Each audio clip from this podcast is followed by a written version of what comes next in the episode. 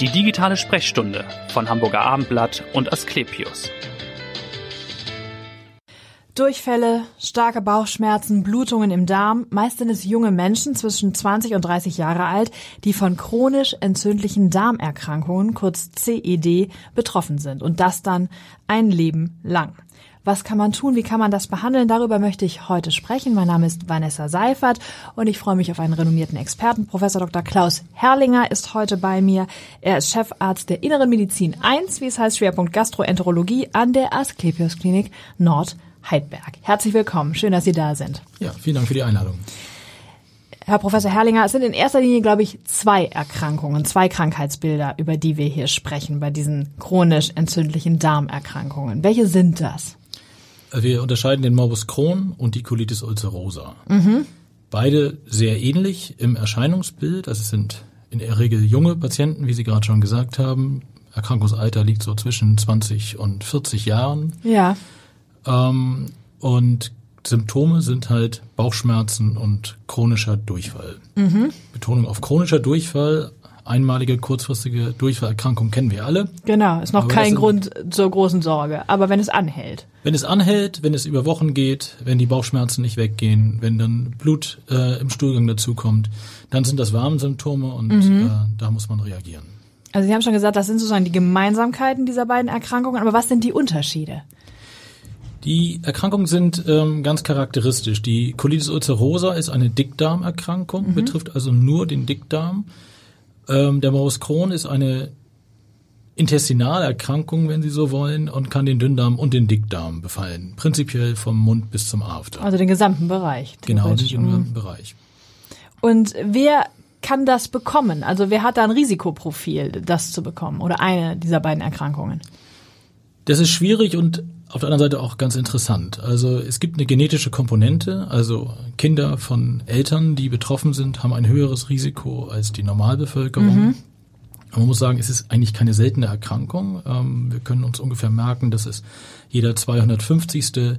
Mensch ist, der eine der beiden Erkrankungen hat. Okay. Also 0,2 Prozent der Bevölkerung, kann man auch sagen. Mhm. Und ähm, wir wissen, dass das Risiko in industrialisierten Gesellschaften höher ist. Also ja. da, wo Kinder salopp gesagt sauberer aufwachsen, mhm. dort wo sie weniger Kontakt mit anderen Kindern haben, weil es kleinere Familien sind, da wo das Einkommen der Familien höher ist. Ja. Also letztendlich spricht man so von einer Art Hygienetheorie, mhm man kann salopp sagen, ähm, Kinder sollten in der frühen Kindheit schon Kontakt zu Dreck und Erregern auch haben. Das und nicht schadet nicht aufwachsen. unbedingt, nicht Absolut. steril aufzuwachsen. Also, genau. Mhm. es, es ist nicht vorherzusagen. Wir können nicht sagen, dieses Kind hat im Dreck gespielt und kriegt keine chronische entzündliche Darmerkrankung mhm. und dieses Kind ähm, ist nun von seinen Eltern äh, immer beschützt worden und äh, hat deswegen ein Problem. Aber wenn wir das epidemiologisch betrachten, also ähm, die ganze Bevölkerung betrachten, dann sehen wir Signale, dass hier eine Rolle vorhanden sein kann. Okay, also die genetische Disposition auf der einen Seite und dann dieser frühe Kontakt mit Erregern spielt offenbar eine Rolle. Absolut, mhm. genau. Letztendlich handelt es sich ähm, um eine Immunreaktion des Darms, so wie wir sie auch bei einer normalen Darminfektion erleben, wenn Sie sich jetzt vorstellen, zum Beispiel eine Salmonelleninfektion, ja. die ja mit den gleichen Symptomen einhergehen kann, mit Durchfall, mit Bauchschmerzen, sehr akut eintritt und in der Regel dann natürlich auch selbst limitierend verläuft. Ja. Dieser Prozess findet chronisch statt bei den chronisch entzündlichen Darmerkrankungen. Und das liegt wahrscheinlich daran, dass äh, unsere normale Darmflora, wir müssen uns vorstellen, unser Darm ist gefüllt mit Bakterien, Milliarden von Bakterien, mhm. zu nah an unser Immunsystem hinan, her, herankommt. Wir haben normalerweise eine gesunde Barriere, so wie die Haut ja auch eine Barriere ja. darstellt für Erreger, die ähm, äh, in der Luft ja. ähm, herumschwirren.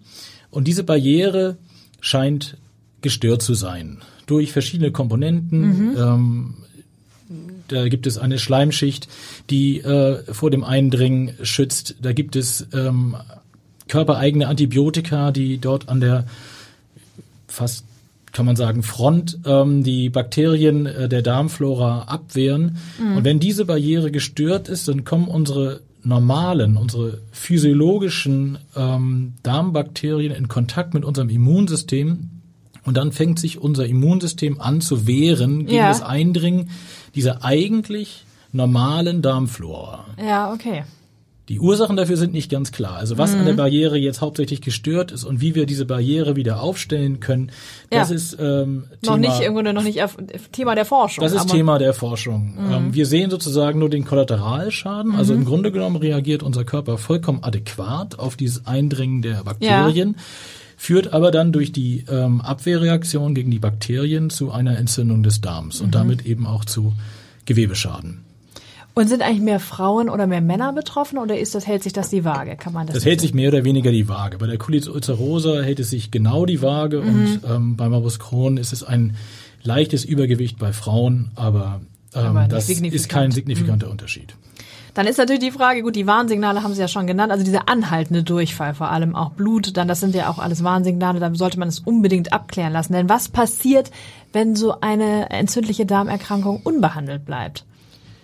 Da muss man ein bisschen unterscheiden. Also ähm, wir wissen, dass die Hälfte der chronisch entzündlichen Darmerkrankungen meist sich mit einem Schub manifestieren, also ähm, dann in Erscheinung treten und dann aber häufig einen milderen Verlauf nehmen.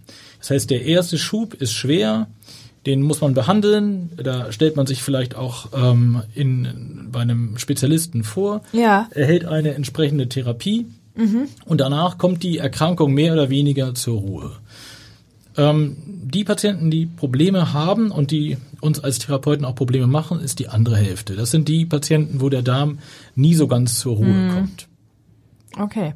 Dann sind, ist ja schon die Frage jetzt, wie wird denn therapiert? Was, was ist denn die Behandlung der Wahl?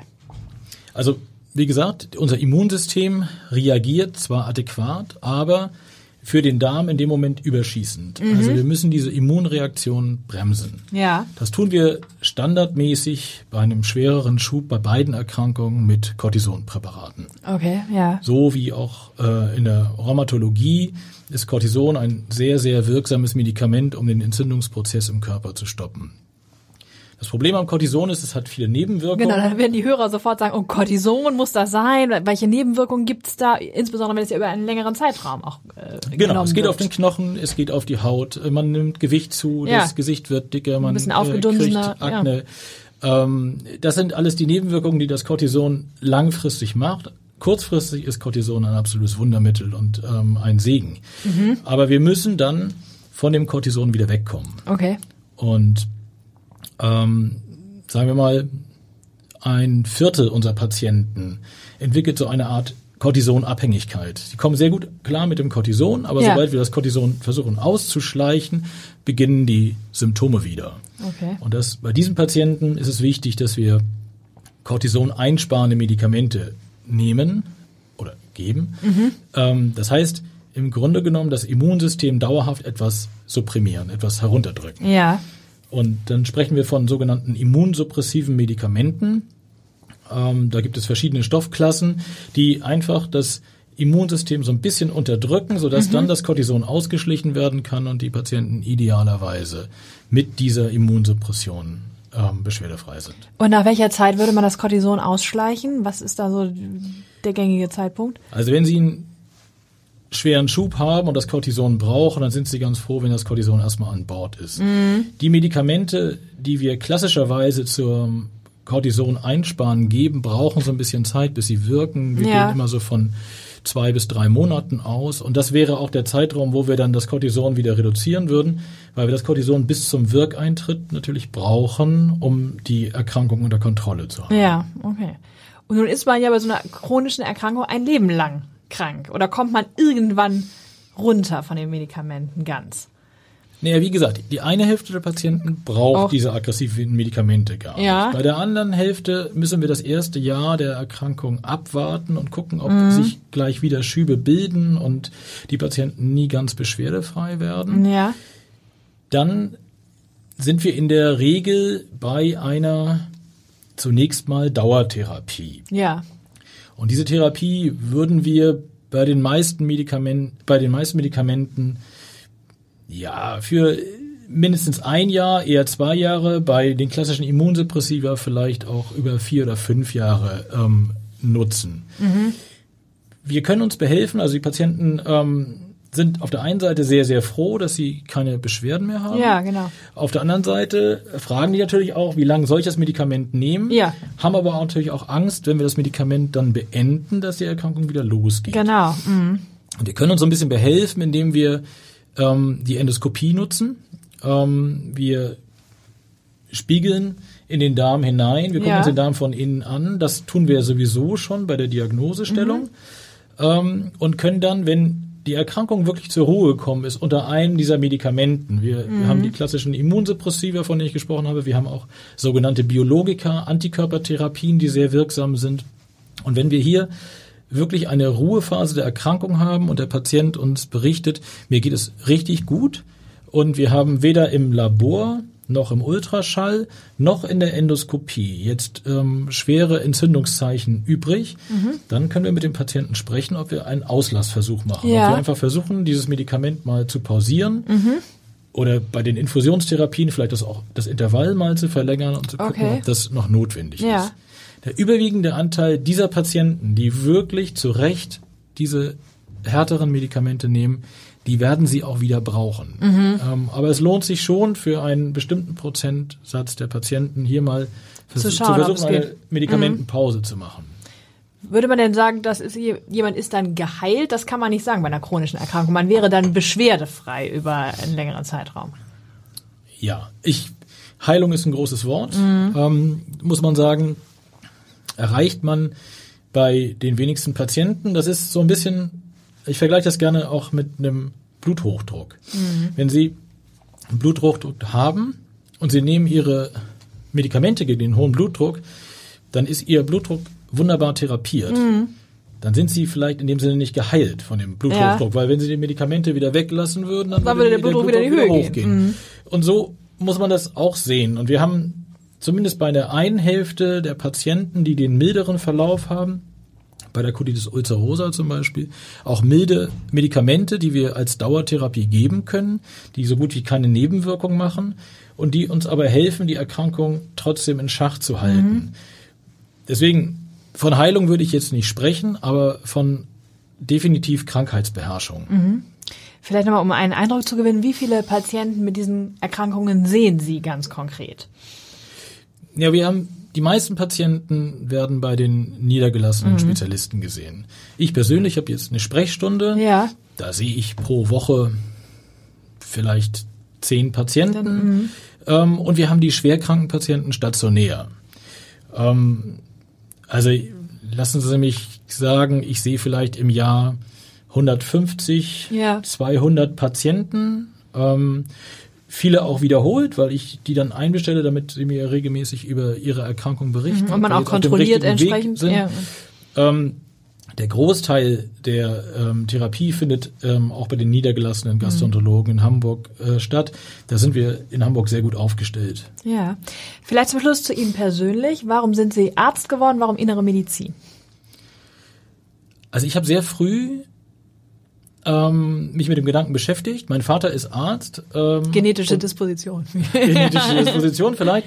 Ähm, ich wollte das aber nie machen aus dem Grunde. Das schwang natürlich immer so ein bisschen mit und ich bin sehr früh ähm, zu einem Krankenhauspraktikum ähm, gegangen. Damals war ich 15 oder 16 und habe mir das mal in den Sommerferien für vier Wochen angeguckt. Und ab dem Zeitpunkt war eigentlich klar, das will ich machen. Ich mochte die Krankenhausatmosphäre, ich mochte das Zusammenarbeiten im Team zwischen Ja. Pflegekräften und Ärzten. War Ähm, Ihr Vater denn auch Internist? Oder Der war auch Internist, ah, ja. ja. mhm. Okay. Also da fing es an so mit 15, 16, dass Sie schon gesagt haben, das ist mein Berufswunsch.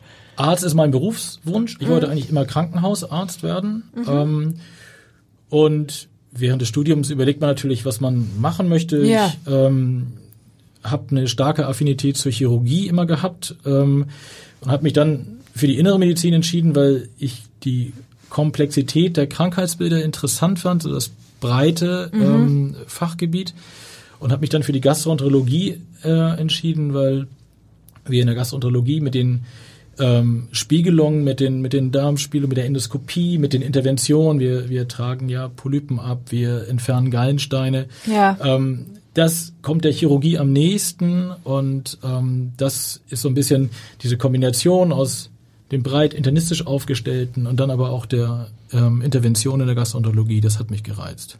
Gut. Und letzte Frage, was machen Sie, wenn Sie nicht in der Klinik sind? Wenn ich in der Klinik bin, kümmere ich mich um meine vier Kinder. Ja, da haben Sie ja zu Ähm, tun. Und ähm, spiele Hockey Ah. in einer Freizeitmannschaft. okay. Ein beliebtes Hobby in Hamburg auch, auf jeden Fall. Beliebtes Hobby. Ich habe spät angefangen. Ähm, ich bin ähm, auch äh, unbegabt, kann man so sagen, aber ich mache das mit umso mehr äh, Spaß. Spaß und Enthusiasmus. Darum geht's. Vielen Dank, dass Sie heute da waren und so gut aufgeklärt haben. Vielen Dank und hören Sie gerne wieder rein in die nächste digitale Sprechstunde. Dankeschön. Vielen Dank.